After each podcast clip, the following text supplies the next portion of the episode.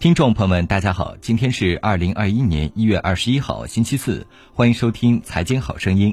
本节目由蜻蜓 FM 独家播出。喜欢节目的朋友可以点击上方红心进行关注。一月十九号，一年一度的微信公开课如期而至。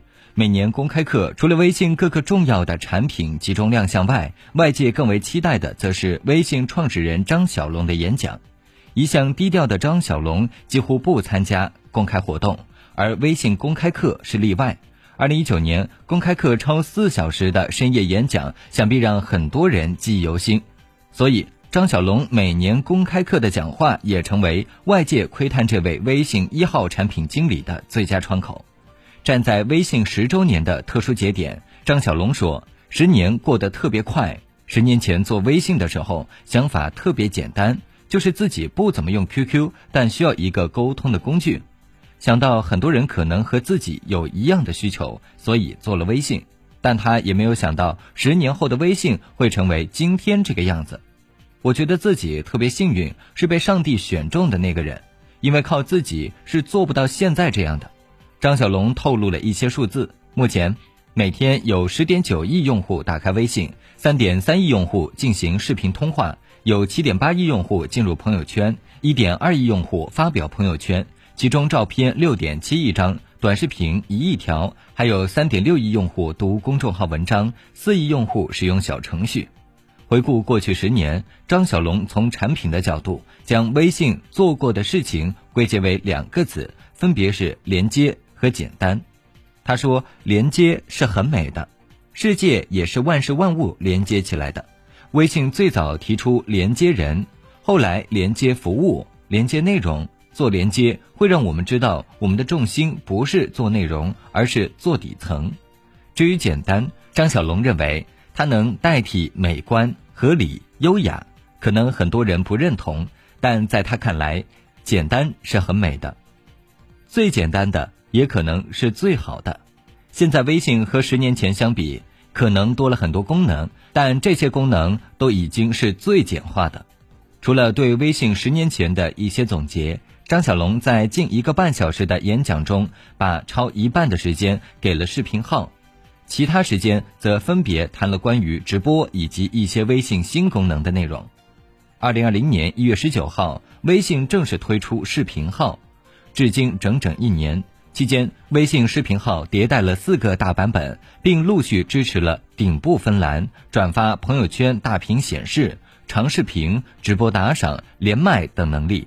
张小龙说，二零一七年的时候，他就跟公众号团队聊过，公众号主要是写长文章，但大多数人写不了长文章，所以想在朋友圈下面做一个类似非朋友圈的功能。这个想法，他和马化腾吃饭时也聊过，马化腾也很支持。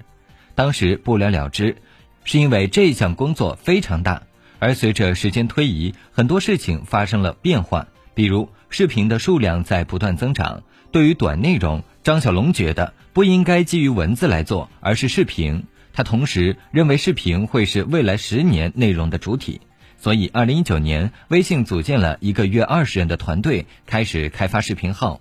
当时的定位是视频化的微博。在做视频号的时候，张小龙思考一个问题：究竟什么是视频？有人说，视频文件就是视频。但在张小龙看来，视频文件以后可能会消失。张小龙说：“未来的视频不应该是文件的形式，而是一个结构化的形式，可以被标记，可以进行互动。就像现在在微信里分享视频，还要传一个文件，这个方式会被淘汰。如何理解视频号要做的事情？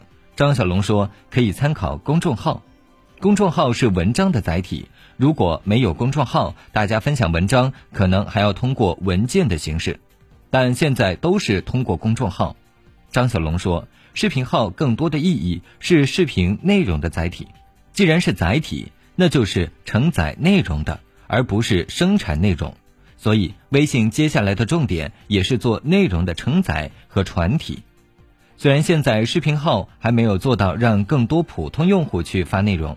但微信已经通过一些小举措去引导，比如让视频号的内容关联到名片，这样用户点击他人名片时就可以看到他的视频号。张小龙说，视频号希望每个人都可以用，而不是大 V 网红表演的地方。另外，关于全屏的问题，张小龙称，视频号去年上半年内容的命中率很低，所以要像微博一样，每一页展示更多的内容，提高命中率。但随着内容变多，也会开始做一些全屏的尝试。谈到微信新功能，张小龙说：“做产品就是要有一些异想天开的想法，虽然很多不能成功，但如果成功了，就会很有意思。不过，对于社交化的产品，很多功能必须通过用户体验才能验证。就像拍一拍，很多人不喜欢，但也有一点二亿人设置了拍一拍的尾巴。对未来说。”拍一拍功能是一种表达，模拟用户线下人与人的互动。在演讲中，张小龙也剧透了一些微信即将推出的新版本的一些新功能，比如微信表情、状态、听歌以及浮窗输入法等。